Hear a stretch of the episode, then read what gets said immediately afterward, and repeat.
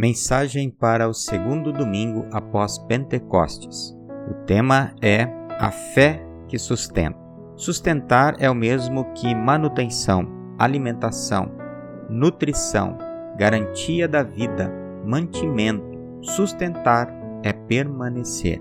No contexto do capítulo 4 da segunda carta de Paulo aos Coríntios, Paulo está falando do seu trabalho como apóstolo, mais que isso, como cristão. A fé de Paulo fazia dele uma testemunha, tanto que afirmou, inspirado em Davi, no Salmo 116, Eu acreditei, por isso falei. Davi e Paulo não se importaram com os sofrimentos causados pela fé e até o fim falaram de Deus. Davi e Paulo tinham o mesmo Espírito de Deus, a mesma fé que os sustentou. Davi falava na perspectiva das promessas. Paulo falava das promessas cumpridas em Jesus.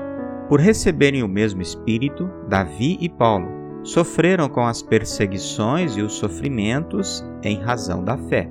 O mesmo Espírito falou pelos profetas, apóstolos, pais da igreja, cristãos em todos os tempos e hoje por meio de nós que temos o mesmo Espírito Santo e a mesma fé que nos sustenta.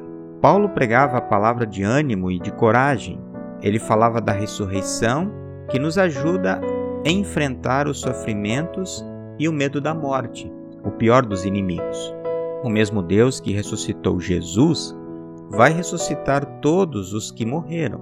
Estar ligado a Jesus garante a nossa abençoada ressurreição. Paulo falava da ressurreição porque acreditava nela, tanto para ele quanto para aqueles que acreditam em Jesus.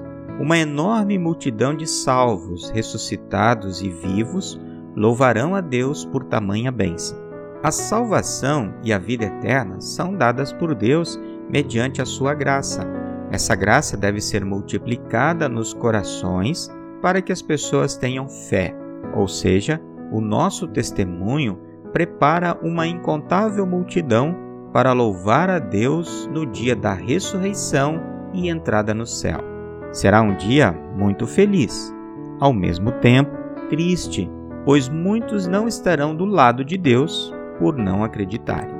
Tendo esta verdade muito clara em sua mente e coração, um Paulo corajoso e animado diz: Por isso, não desanimamos, mas olhamos para as coisas que não conseguimos ver agora a fé vai nos sustentar. Que venham as aflições. Elas não são nada se comparadas à glória no céu.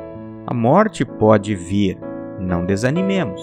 Se o ser exterior estiver sendo e se for destruído, o ser interior está sendo renovado pela palavra e sacramentos e será renovado para sempre.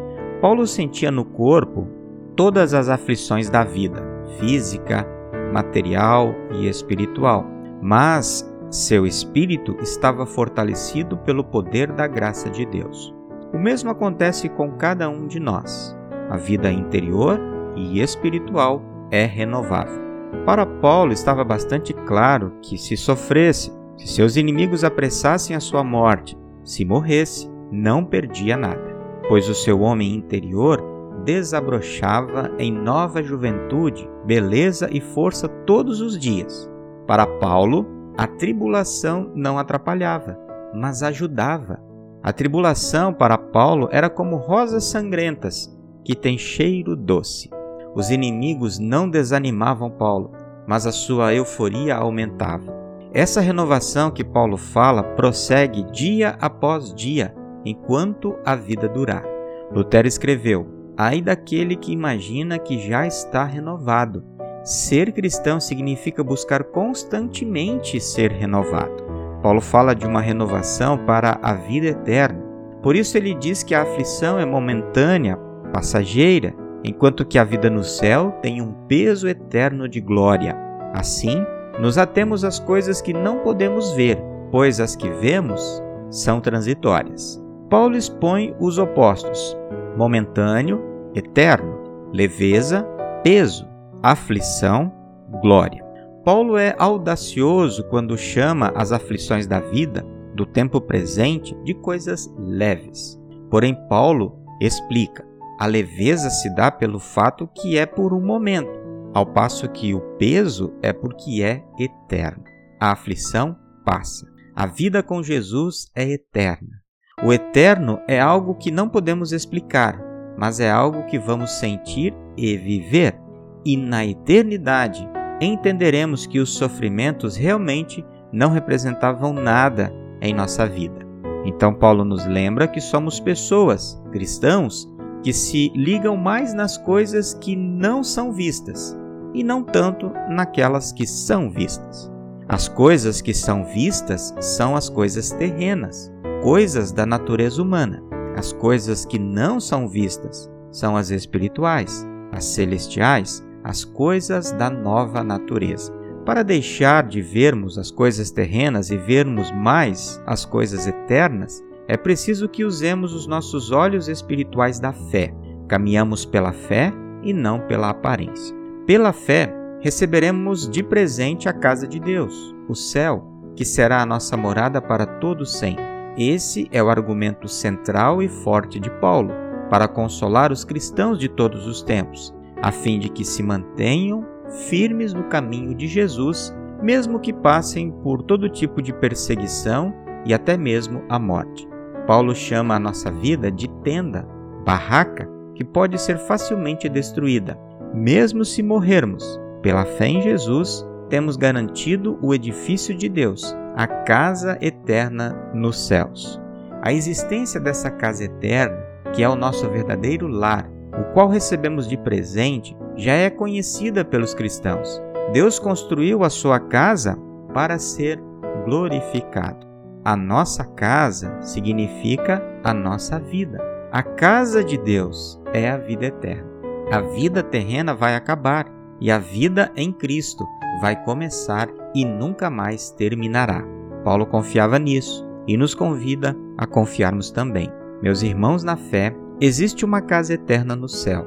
Ela não pode ser vista ainda pelos nossos olhos terrenos, mas pelos nossos olhos da fé, a sua existência é considerada e afirmamos: Deus nos espera em sua casa para nos dar a vida eterna.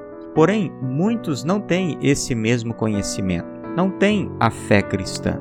Por isso, a nossa missão é testemunhar, é viver e partilhar com os outros a vida que Jesus nos dá, mesmo que isso tenha um custo. Lembrando que esse custo é passageiro diante da vida eterna. A palavra de Deus nos diz que em nossa confiança em Jesus, vamos olhar mais para o tesouro e não para o vaso. A fé sustenta a nossa confiança na providência divina em meio às dores e tragédias da vida. A fé sustenta a nossa confiança no plano eterno de Deus. A fé sustenta a nossa convicção que a vitória vem em meio às lágrimas. As promessas de Deus de salvação e vida eterna são as coisas mais certas da vida.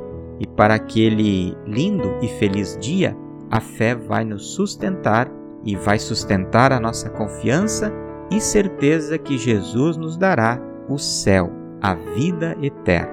Amém. Eu sou o pastor Iderval Streloff, pastor da Congregação Evangélica Luterana Redentor do bairro Moinho Velho, em São Paulo. Congregação Redentor, congregar, crescer e servir.